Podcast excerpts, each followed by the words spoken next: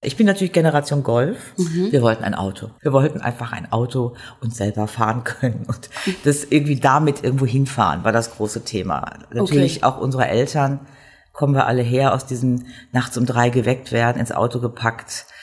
Reise, Reise, sagt die Mutter, und man darf so weiter schlafen im Auto, damit man die erste Station Richtung Italien schon mal unplärende Kinder hinter sich hat, die gelangweilt hinten sitzen. Ich bin mit 18 nach Australien gegangen. So. naja, also. Es gibt sogar so einen Running Gag in meiner Generation. Mhm. Evelyn, 19, Backpackerin, die quasi zurück in die Schweiz kommt und nur noch Englisch spricht und ihre Freunde Guys nennt und so. Bikini. Zwei Frauen, zwei Generationen, ein Podcast.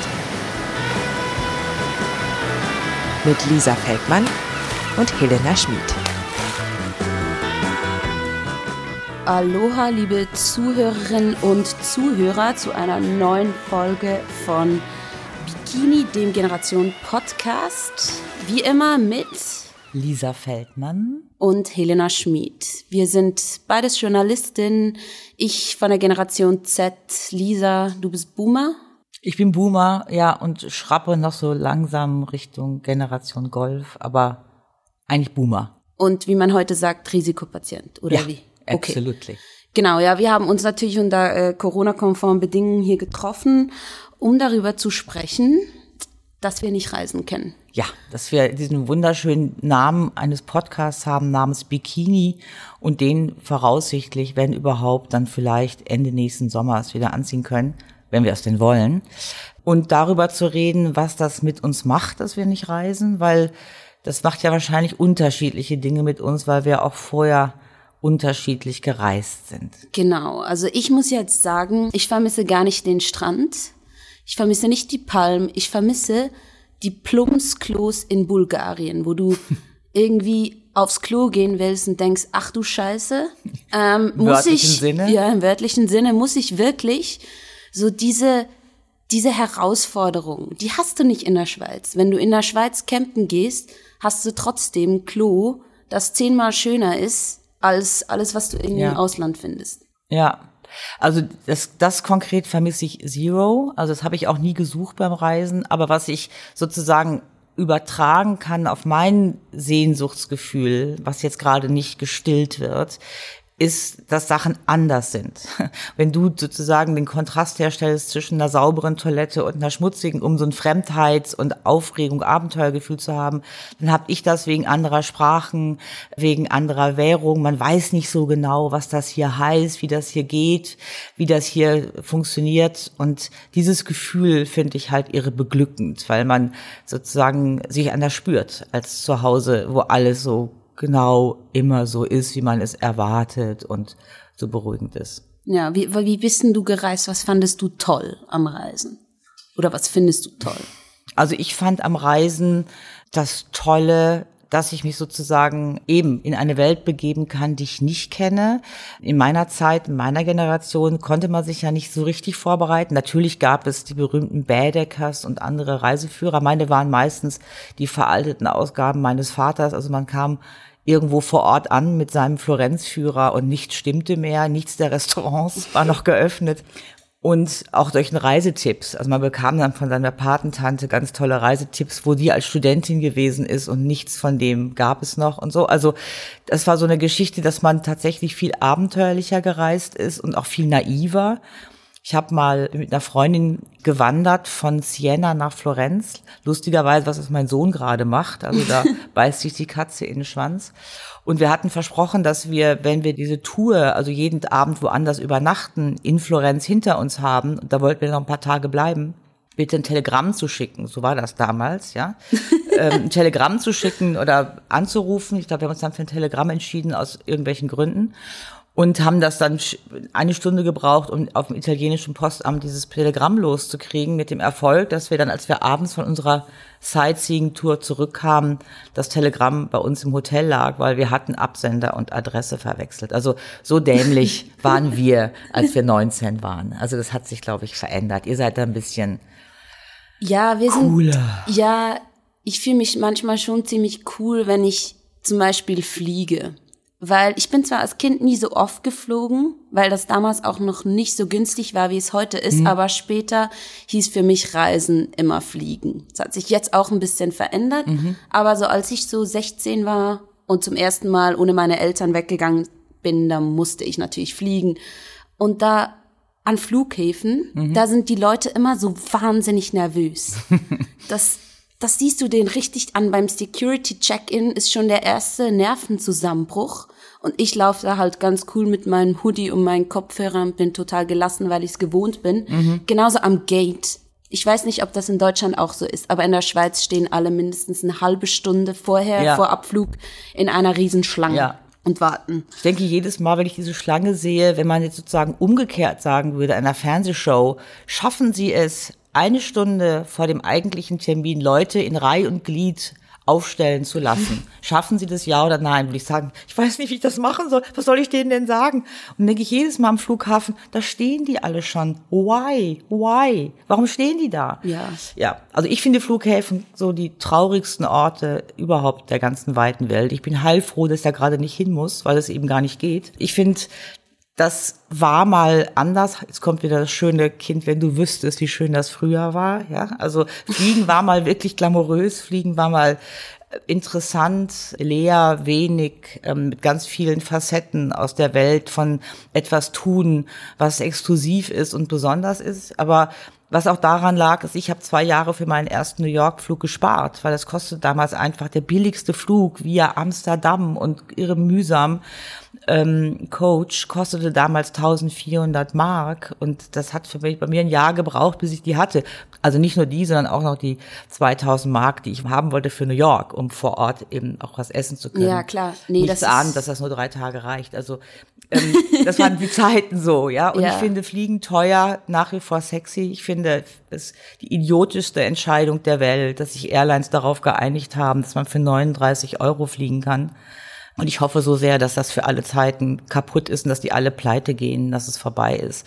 Weil Fliegen muss teuer sein und es muss einem klar sein, dass man hier eine Reise auf sich nimmt, die kompliziert und teuer ist. Ja, ein bisschen mehr Komfort dürfte dürfte es dann dann auch geben. Genau, das kann man ja kann man wieder eine Cola anbieten. Also ich dafür. finde ja Langstreckenflüge der Horror. Ja, klar. Ich bin mit 18 zum ersten Mal Langstrecke geflogen mhm. und wie es dem Klischee meiner Generation entspricht, selbstverständlich nach Australien. Bravo.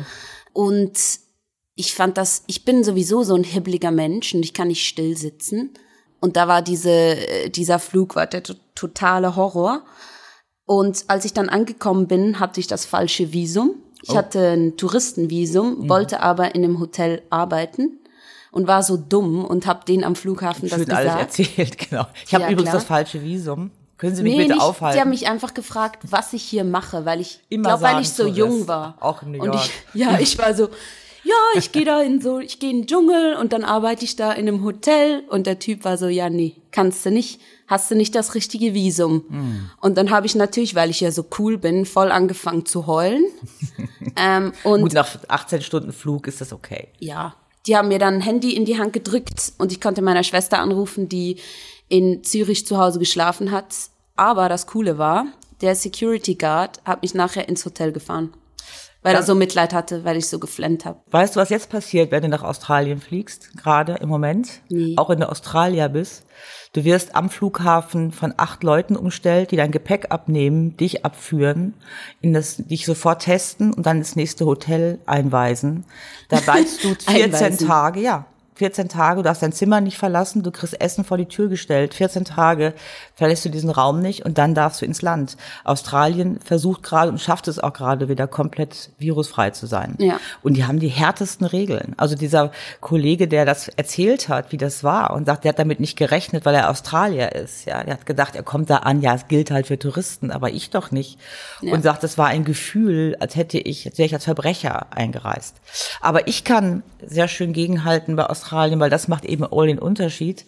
Ich war Cosmopolitan-Chefredakteurin Anfang, nee, Mitte der 90er. Und es gab ein jedes Jahr gab es ein Meeting aller Chefredakteurinnen irgendwo auf der Welt und in dem Jahr trafen wir uns in Australien.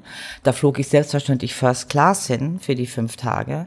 Und in der First Class fliegst du über Singapur, da hast du zwei Leute, damals jedenfalls, die dir einfach die Füße massieren und dich alle halbe Minute fragen, ob du okay bist, ob sie noch irgendwas für dich tun können. Und hast du genug getrunken, möchtest du noch einen Tee? Hier hätten sie noch ein besonderes Filmprogramm für dich ausgewählt so, ja. Und dann äh, legst du dich gemütlich hin und machst ein Nickerchen, dann machst du Singapur Zwischenlandung. Ja, dass das angenehm ist, kann ich mir genau, schon vorstellen. Das ist der Unterschied. Ja. Okay, aber ähm, Zurück zum Thema. genau, wir dürfen ja nicht fliegen. Ja, genau. Ich habe das Gefühl, in meinem Alter, ich bin 22, das ist ja so das Alter, wo man, da ist man noch irgendwie unabhängig und losgelöst und da ist Reisen wahnsinnig wichtig. Und ich hatte auch schon das Gefühl, ich bin nicht wirklich länger gereist, noch nie. Das längste, was ich gemacht habe, war fünf Wochen Australien in meinen Schulsommerferien im Gymnasium und danach eigentlich immer höchstens eine Woche oder so. Und ich habe schon das Gefühl, dass, dass mir hier so eine Erfahrung fehlt, weil das so normal ist, dass wir im jungen Alter reisen. Aha. Und jetzt, wo ich zwar von der Arbeit her die Möglichkeit nicht unbedingt habe, aber vom Geld eher als früher, darf ich nicht.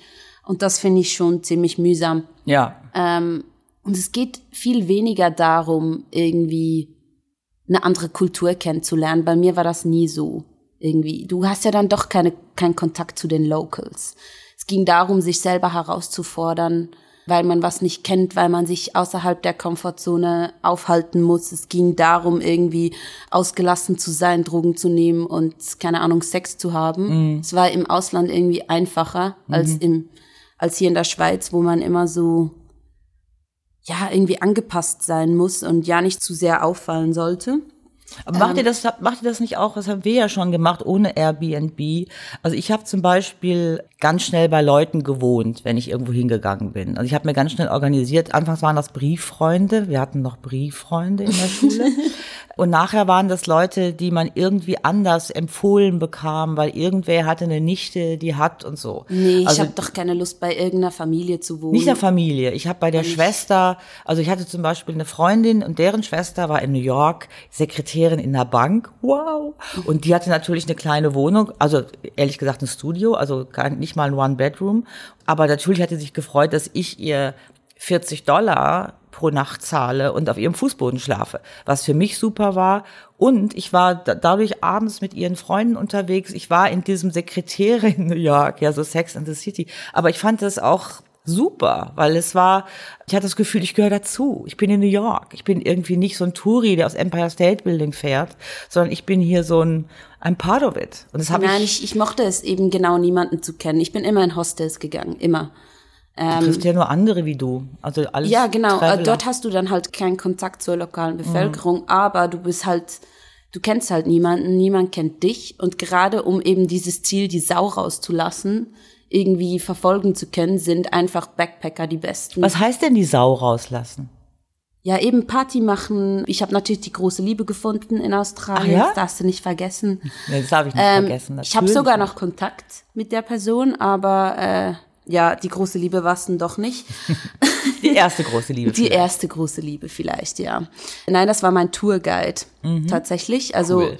ich bediene da gleich mehrere Klischees. Klar, Skilehrermäßig. Ähm, aber ja, als ich in Australien war, habe ich mehr mit Briten abgehangen als mit Australier natürlich, weil ich eben mit den ganzen Backpackern war. Aber mich Mhm. hat das nie gestört, weil ich will damit nur aufzeigen, dass ich nie wirklich den engen Kontakt zur lokalen Bevölkerung hatte und den auch nie gesucht habe. Und dass das einfach irgendwie eine Farce ist, zu sagen, ich will andere Kulturen kennenlernen, mich in andere Kulturen eingliedern.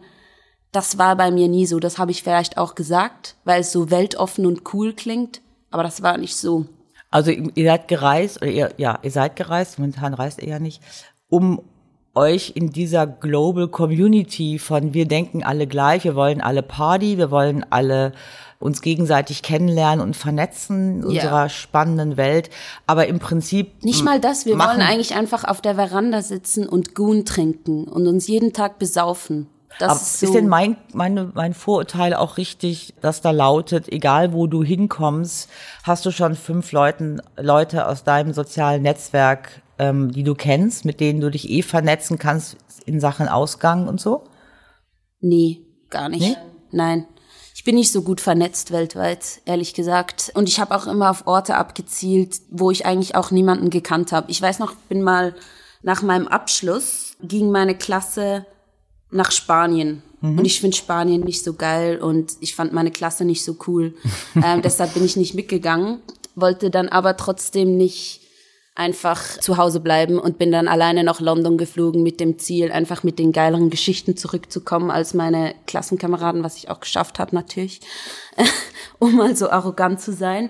Und da bin ich eben auch alleine los. Und ich hatte ein bisschen Bammel und ein Freund hat mir einen Kollegen in London angegeben, mit dem ich hätte was trinken können, wenn ich niemanden kennengelernt hätte. Aber eben, es ging so schnell, dass ich das gar nicht in Anspruch genommen habe. Ich habe einfach mit den Leuten aus dem Hostel gechillt und durch die irgendwie andere Leute kennengelernt Ja. und äh, dann haben wir so zusammen gefeiert. Das hat immer so funktioniert.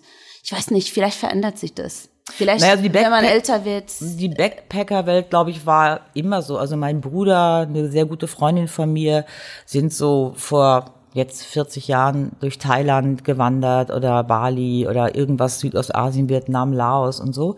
Und die haben auch immer diese Geschichten erzählt, dass du natürlich diese Community immer wieder triffst, die sich diese 50 Cent Hotels leisten können nur oder Hostels oder so. Ich glaube, für das musst du einfach länger reisen, als ich es gemacht habe. Nee, aber das ist im Prinzip haben die dasselbe erzählt wie du. Immer nur Backpacker. Die haben Ja. nie Einheimische kennengelernt, sondern die sind immer weiter getravelt mit anderen Travelers. Also sozusagen, das war immer, blieb so in der Welt. Ja. Und ähm, mich hat das nicht so interessiert. Also mich hat, wie gesagt, immer interessiert, dass ich in irgendeiner Form das Gefühl habe, dazu zu gehören. ja, ich, ich check hier was von dem Land. Ich war in Israel das erste Mal und damals hat mich connected jemand, ich war mit meinem Freund da, aber wir wurden connected mit einem Kollegen. Ich war beim Stern damals und der hatte einen äh, Kollegen dort, der hat mal irgendeine Geschichte für ihn recherchiert. So ein, der lebte in Israel, war aber ein Deutscher, so ein ganz dicker und fuhr so ein ganz kleines Auto. Und der hat uns schon so am ersten Tag im Hotel haben wir gedacht, oh Gott, jetzt haben, haben wir den am Hals, weil der uns connected hat mit diesem Typen. Rausgestellt hat sich dann, wir haben uns dann jeden zweiten Tag mit dem getroffen, immer einen Tag alleine was gemacht, einen Tag mit ihm. Ohne ihn hätten wir so viel nicht gecheckt. Wir hätten ganz hätten uns dann durch Jerusalem, durch so bestimmte Teile der Altstadt geführt, das hätten wir nie gecheckt. Wir waren in den Golanhöhen, wir waren in Jericho, wir waren in Haifa, wir waren an so vielen Orten, wo der uns sozusagen hingeführt hat, um zu sagen, hier, schau mal, das ist übrigens das und das passiert. Ich war dem nachher so dankbar. Wir haben uns dann so zwei Tage überlegt, was wir dem schenken, weil er hat so irre gern gegessen. Und was kann man ihm jetzt? Und dann haben wir ihm aus Deutschland ein riesiges Fresspaket geschickt. Das hat ihn auch irre gefreut. Aber das war sowas, so eine ganz zentrale Erfahrung für mich, dass ich eben, ich will das so unbedingt, das Land begreifen und mitkriegen. Damals, es war 88 war gerade 20 Jahre Yom Kippur Krieg und es war eine große Stimmung in dem Land. Also die haben sich gerade sehr selber gefeiert, die Israelis. Und du lernst ja Menschen auch immer ganz toll kennen, wenn die ihre Feste feiern. Und Ja. das war in allen Orten wurde auf der Straße getanzt. Es war, ich habe mir ganz viel Kassetten gekauft mit der Musik, weil ich die so schön fand und diese diese schönen Israelis, die sehen ja auch alle so geil aus, ja. Diese jungen Leute, damals jung, mittlerweile sind die ja auch alle alt. Ähm, das ist schon, war schon eine ganz tolle Reise und dank ihm. Also ich kann es andere Formen des Reisens kapiere ich gar nicht. Ich weiß gar nicht, warum ich für eine Party. Ich habe auch immer in, in, beim Ausgang in Berlin zu den Leuten gesagt, why? Habt ihr in Barcelona keinen DJ oder was? Ich meine, musst du deswegen nach Berlin kommen, damit du hier mit nacktem Oberkörper einen anderen Es Mann anbaggern einfach, kannst? Es kennt dich einfach Ach, in keiner. Barcelona Du kennst du dich doch auch nicht. Ja, gut. Das stimmt, aber das, dieses 8000 Gefühl, Leute in so einem du, Club du kennst, du, du, du kennst dich nicht aus, du weißt nicht, wie es funktioniert. Du bist sowieso schon auf einem ganz anderen Energielevel, dass du auch richtig Bock hast, jetzt einfach so äh, die Sau rauszulassen. Ich fand das im Ausland immer so viel einfacher als hier. Hier bist du immer mit dem Alltag bewältigt und Ausland ist ja auch immer, ich weiß nicht, wie du das siehst, aber und das ist auch das, was mich beschäftigt jetzt, wo ich nicht weg kann. Ausland ist auch immer irgendwo durch eine Flucht. Reisen gehen man flieht aus dem Alltag, man flieht davor, sich mit sich selber auseinanderzusetzen, was wieder so ein bisschen gegensätzlich ist, weil man sagt ja, ich gehe reisen, um mich selber kennenzulernen. Natürlich. Ähm, aber das ist ja nicht so. Man will sich nicht mit sich auseinandersetzen, mit seinem Alltag, mit seiner Zukunft, mit seinem Leben und dann geht man reisen. Ich glaube, es gibt so beide Möglichkeiten. Und ich habe es zwar nie gemacht wirklich, aber die Möglichkeit in meinem Kopf zu haben, hey, wenn mir alles zu blöd wird, dann hau ich einfach ab. Mhm. Ähm, das Jetzt komme ich mal mit, einer- mit einer ganz anderen Geschichte. Also aus meiner Elterngeneration und auch aus meiner Sicht gab es sowas wie Sommerferien, die dazu da waren, dass man sich erholte vom Alltag und es gab Winterferien. Selber Grund. Und Erholung, also Ferien machen, deswegen auch Strand oder sowas. Andere gingen wandern und keine Ahnung, meine Familie wollte immer ans Meer. Das hatte ganz viel damit zu tun, dass man jetzt was anderes machte als im Alltag, weil man sich eben vom Alltag erholen wollte. Und ich war als Kind komplett fixiert auf diese Feriengeschichte. Also Schule wurde bei uns irre ernst genommen, man hatte ganz viel für die Schule zu machen und so. Und dann war aber immer klar so, yay, jetzt kommen Ferien. Und Ferien wurden auch irre ernst genommen. Es wurde auch von meinen Eltern wahnsinnig propagiert, jetzt aber und da werden wir es aber richtig gut haben und so. Also wir wurden auch über die drei Wochen hinaus, die meine Elternzeit hatten, noch woanders hingeschickt und Ferien wurden so jetzt aber richtig tanken und dich toll fühlen und so. Das habe ich auch immer noch. Ich finde, Ferien sind für mich heute noch ganz oft auch so eine Belohnung für etwas. Also ich mache die im Anschluss an etwas, was ich vorher schaffen will, fertig haben will und dann kommt zehn Tage das und das oder zwei Wochen. Nee, also oder. ich kann mich ja zu Hause langweilen und in meinem Bett liegen und Netflix gucken. Für das muss ich nicht weggehen. Das ist doch nicht erholen. Das ist doch, einfach natürlich, verdummen. das ist erholen. Das ist doch totales das ist, Verblöden. äh, Schlafen, schlafen, essen, Essen bestellen. Das ist auch sich gut gehen lassen. furchtbar. Das finde ich Ja, furchtbar. aber ob ich das jetzt hier mache oder im All-Inclusive-Hotel in... mache ich ja äh, nicht im All-Inclusive-Hotel. Ich mache ja auch andere Sachen als, ich würde ja nicht Netflix gucken oder ich würde da ja nicht, Du liegst äh, am Strand und liest ein Buch. Heute liege ich nicht mehr so viel am Strand, aber das habe ich sehr gerne gemacht. Aber Mhm. das liegt auch wieder daran, dass da Kinder zukamen und so weiter. Also, dass man am Strand ganz viel machen kann, wenn man eine Familie ist. Aber, und ich auch körperlich ganz viel sehr gerne mache, zugegebenerweise. Aber zum Beispiel eine Landschaft erlaufen, einen bestimmten Strand erlaufen, ein Buch zu Ende lesen, das ist was, was mir total abgeht im Alltag. Ein Buch wirklich am Tag vier Stunden zu lesen und nicht nur 40 Minuten oder 20, finde ich einen Riesenluxus. Und dabei Aber in eine das andere kannst du Landschaft jetzt zu noch, starten. oder? Bitte? Das kannst du jetzt noch, Ja. oder? Weil das kannst du in der Schweiz ja auch ganz gut machen. Genau. Deswegen bin ich auch gar nicht so, mir geht's gar nicht so schlecht. Also ich finde Fliegen sowieso doof. Ich würde Fliegen sowieso nur dahin, wo es anders nicht geht, so wie Kalifornien, was ich sehr vermisse, oder, oder Amerika überhaupt, wenn es dann jetzt wieder sich äh, alle Sinne beisammen hat und einen normalen Präsidenten gewählt hat, würde ich mich darauf freuen. Aber ich würde sowieso nicht Kurzstrecke fliegen, weil ich das komplett pervers finde und setze mich gern ins Auto, wo ich auch noch mal kurzfristig sagen kann, ach, ich nehme die Sandalen auch noch mit. Die werden ja nicht gewogen, sondern die habe ich dann einfach im Fußboden hinten liegen und kann sie dann doch, wenn ich Lust habe, anziehen. Ja, ich bin sogenannte Generation Golf, was vieles trifft. Zum Beispiel, dass zu meiner Matur, zu meinem Abitur tatsächlich der Golf auf den Markt kam und eine Freundin wohlhabender Zahnarzteltern auch tatsächlich einen Golf geschenkt bekam zum Abitur und wir genau mit diesem Golf auch die erste Reise nach Spanien gemacht haben zu vier Leuten und fanden uns einfach die Könige der Welt, äh, in so einem Auto zu sitzen, was damals der heiße Scheiß war und ähm, einem das Gefühl gab, Freiheit, Abenteuer und der Sonne entgegen. Und ein Teil davon ist geblieben, was auch damit zusammenhängt, dass ich Deutsche bin, weil der Deutsche und sein Auto ist halt auch so eine äh, unheilige Allianz, die aber quasi wir mit der Muttermilch aufsaugen.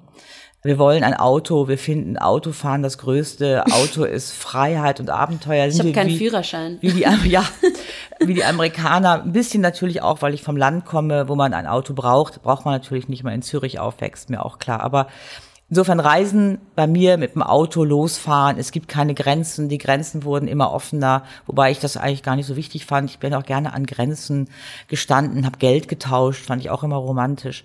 Aber im Auto losfahren, in die Ferien an einen anderen Ort, vielleicht sogar gar nicht so festgelegt, wie der heißt, finde ich bis heute die romantischste Form des Reisens. Also ich bin ja da Generation Evelyn, Beziehungsweise ich war auch so eine richtige Evelyn. Das war so ein Running Gag bei uns, dass man nach dem Gymnasium ja nach Australien geht. Und Evelyn heißt, war auch so ein Ding bei euch? Oder was, warum? Ja, keine Ahnung, das war einfach so ein Klischeenamen, den man dann ausgesucht Okay. hat, um solche Leute zu betiteln, Ja. äh, die das gemacht haben und dann ihre Freunde nur noch Guys nennen. Okay. Und natürlich habe ich das auch Wie gemacht. sagt man auf Deutsch? Äh, wie sagt man nochmal auf Deutsch? Ja, Ähm, genau, genau, genau, genau so. äh, und genau so war das bei uns. Und ich bin auch mit 18 nach Australien geflogen, so wie sich es gehört. Ich habe ja jetzt genügend gemeckert über mein Luxusproblem, dass ich nicht reisen und Party machen kann.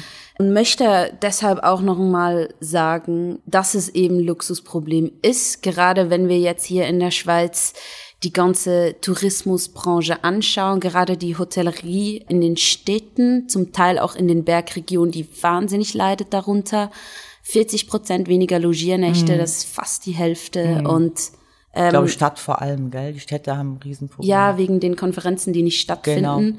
Und halt auch so die internationalen Ferienregionen, wo äh, vor allem ausländische Genau. Touristen kommen, wie Interlaken oder so. Und ich merke das am eigenen Leib. Mein Freund hat die beste Gastronomie, Hotellerie, Ausbildung gemacht eigentlich in der Schweiz und ist in einem Monat fertig mit der Hotelfachschule Luzern. Hat richtig viel Geld ausgegeben dafür und War eine äh, tolle Ausbildung. ja, total. Er hat auch Hammernoten, Ja. aber er findet keinen Job. Ja, aber er findet jetzt keinen. Aber er wird natürlich ab, jetzt ist jetzt ein Impfstoff da, bla bla bla, hoffen wir mal in drei Monaten, Ja, aber vier das Monaten. ist ernüchternd. Da musste aufs, aufs Arbeitslosenamt. Das ist, will ich nur zeigen, symbolisch für diese Branche. So viele gut ausgebildete Leute, äh, passionierte Leute, die darunter leiden und einfach das ein bisschen in Relation zu setzen damit, dass ich nicht Party machen Klar. kann. Auf die Palme gebracht.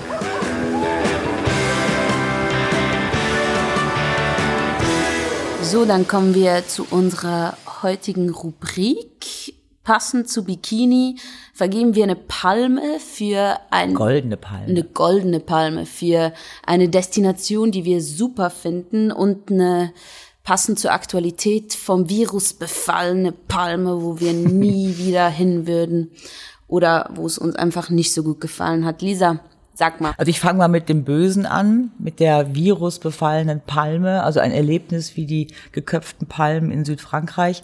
Das war Marokko. Wir sind mit, also mein Mann und mein Stiefsohn und ich sind zu dritt durchs Atlasgebirge in die Wüste gefahren nach Ouarzazate.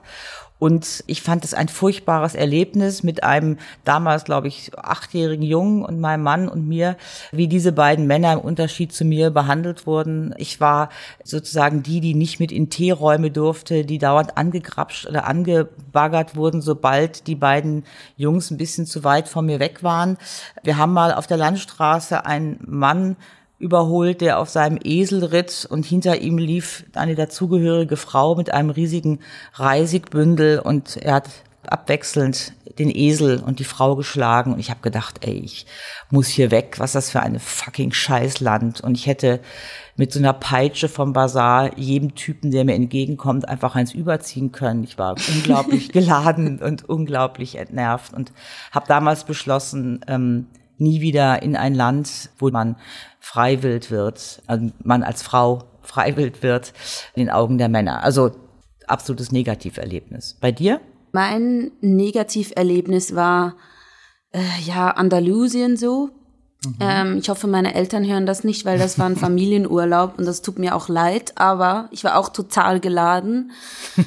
Erstens war ich halt in so einem mühsamen Alter und zweitens war es so heiß und ich kann mit Hitze überhaupt nicht Ah ja? umgehen. Ich hasse Okay. Hitze. Ich finde auch Strand nicht mega toll. Ich finde auch Meer nicht mega toll, wenn ich dann in der Sonne verbrenne.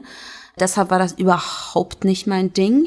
Und ja, Schade um die schönen Pferde. Sag ich dazu nur. Ich finde an Andalusien die Pferde halt das Tollste. Die haben die Okay. schönsten Pferde der Welt. Ja gut, Andalusien, immerhin waren wir nicht in einem All-Inclusive-Hotel. Ja. Das ist das Schlimmste. Ja, und da eine goldene Palme? Meine goldene Palme fällt mir richtig schwer, mich zu entscheiden. Ich gebe jetzt mal einfach sozusagen die letzte große goldene Palme an unsere drei Monate Kalifornien. Ich war immer total gegen Kalifornien und gegen Los Angeles und im letzten Jahr hatten wir, gab es plötzlich einen Moment, wo wir beide, mein Mann und ich, ein Projekt hatten, was ortsunabhängig war und wir hatten keine Wohnung. Mit diesem Doppelwopper haben wir gedacht, jetzt ist der Moment, irgendwo hinzugehen, wo wir auch drei Monate bleiben und haben ein kleines Haus in den Hügeln von West Hollywood gefunden, was man sehr gut bezahlen konnte. Und ich bin voller Vorurteile hingefahren und gedacht, naja, mal gucken, wie das wird, aber immerhin im Winter in Kalifornien kann ja nicht schaden. Und dann ist was ganz Tolles passiert, nämlich wir haben die Natur dort entdeckt. Das heißt, wir haben, was ich gar die nicht wusste vorher, die waren da vorbei, das ist ja immer im Herbst. Wir waren ja Januar bis April da, aber noch sehr sichtbar. Aber wir sind jeden Tag gehiked, also wir haben unglaubliche Wanderungen gemacht und wie du schon gemerkt hast, habe ich ein Ding mit Wüste und Strand und Hitze. Ich fand das also natürlich ganz toll. Mhm. Ich fand das ganz toll, dass es diese trockene Landschaft, es war überhaupt nicht heiß, weil leider nicht, weil es in dem Frühling eben oft regnet. Aber äh, es war natürlich viel wärmer als in Berlin oder Zürich. Und es war eine Landschaft, die damit verbunden ist, dass es da sehr oft sehr heiß ist, die ich sehr liebe. Dieses trockene Klapperschlangen, Kojoten, Wüsten, Palmen, Kakteen. Wir sind also in verschiedene Wüsten gefahren, in verschiedene Orten, jeden Tag, wie gesagt, in einen anderen Canyon, sehr oft auch ans Meer.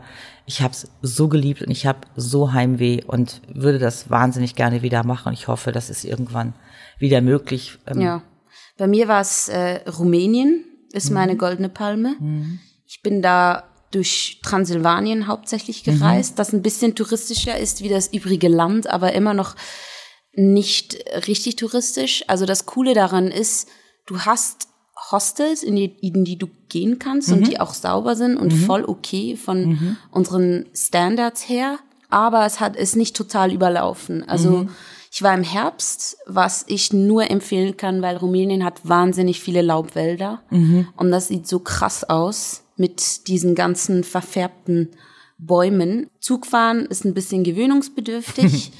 aber das Land ist wirklich wunder wunderschön und gerade mit einem kleineren Budget kommst du ja. da gut voran. Wir ja. hatten auch, wir haben nichts geplant, wir sind einfach mal losgegangen und haben dann von Tag zu Tag entschieden, wo wir hingehen, ob wir noch eine Nacht bleiben oder ja. nicht.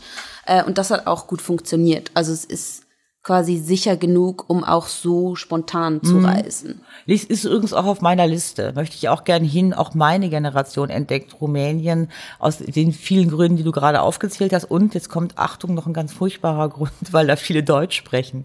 Es ist ja ein altes gibt ja einen Teil Rumäniens, Siebenbürgen, wo viele Leute noch Deutsch können, vor allem die Alten. Also ist das quasi wie Malle, das neue nein, Malle? Nein, nein, nein, nein, so. nein, nein, nein, das ist genau das Unterschied. Es ist wieder dieser Effekt, dass du eben nicht in ein Hostel gehst mit anderen Reisenden, die ja dieses Land erschließt, dessen Sprache du nie sprechen wirst, weil die so schwierig ist, sondern du triffst meistens Leute der Opa-Generation, aber manchmal auch noch deren Kinder, die doch Deutsch können und verstehen. Das heißt, du kannst dich mit Einheimischen verständigen, du kannst in Läden mit Leuten reden, kannst die fragen, was hier so los ist, du kannst Kontakt machen zu Leuten, was eben mein Ding Aber am halt Reisen nur, ist. nur mit den so richtig Alten.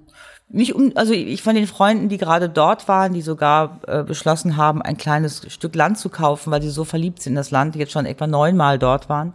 Die haben gesagt, ganz oft ist es halt auch so eine Bewusstseinsgeschichte und die Kinder haben das weitergemacht mit dem Deutsch sprechen und Deutsch lernen, einfach weil ah, sie das eine gute Sprache finden cool. und eine wichtige Sprache. Also das kann man schon offenbar immer noch finden.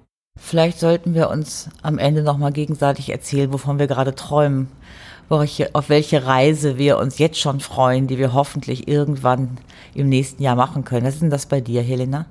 Ich arbeite ganz fokussiert an meinem Führerschein. Mhm weil ich auch gerne Motorrad fahren möchte und ah. mein Traum ist, die Panamericana Route in Amerika mit dem Motorrad zu fahren, so ein, eineinhalb Jahre lang, von Alaska bis in die Spitze Argentiniens, gemeinsam mit wow. meinem Freund. Super Plan. Ja, wir sind ein bisschen anders unterwegs. Wir bleiben natürlich wieder mal in Europa, aber möchten gerne in ein Land, wo wir noch nie waren, nämlich Griechenland und möchten das diesmal verbinden mit dem Campen, was ich ja auch mein Leben lang abgelehnt habe, weil ich mal gedacht habe, Zeltplätze, nein, danke. Und jetzt aber finde, es eigentlich eine tolle Art, sich zu bewegen, auch weil man was mit sich trägt, was man selber ist. Die Lust ist bei uns gekommen und das werden wir auch so machen, dass wir mit einem Art Wohnmobil, vielleicht nicht so ein luxuriöses, sondern eher so ein größeres Auto, in dem man hinten auch schlafen kann, loszufahren nach Norditalien, dort mit der Fähre rüberfahren nach Griechenland und dann innerhalb Griechenlands mit dem Auto rumfahren und mal gucken, wo es uns so hintreibt. Und dann eben mit der Idee, dass wir in diesem Auto auch schlafen können, zwei Nächte, drei Nächte und dann vielleicht mal wieder uns irgendein Hotel leisten und dann wieder zurück in dieses Auto. Aber auch so ein Plan, der viel damit zu tun hat, etwas abenteuerlicher zu reisen als auch schon. So, das war's für uns von heute zum Thema Reisen und Reisen während Corona oder eben nicht Reisen während Corona.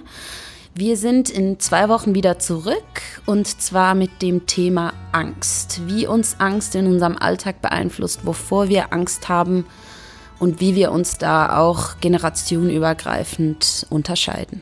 Und bis dahin wünschen wir euch äh, eine gute Zeit und hoffen, dass dieser Podcast euch gefallen hat. Wenn ihr irgendwelche Wünsche, Ideen oder Anmerkungen habt, dann könnt ihr euch auch immer gerne bei uns melden. Und zwar unter podcast.ringier.ch. Und klickt doch den Abonnieren-Button auf Spotify und Apple Music, darüber freuen wir uns. Und uns endgültig verabschieden von diesem schönen Sehnsuchtsthema Reisen machen wir mit einem Song, der diese Sehnsucht, wie ich finde, toll einfängt, nämlich Hotel California von den Eagles. Schöne Zeit. Bye bye.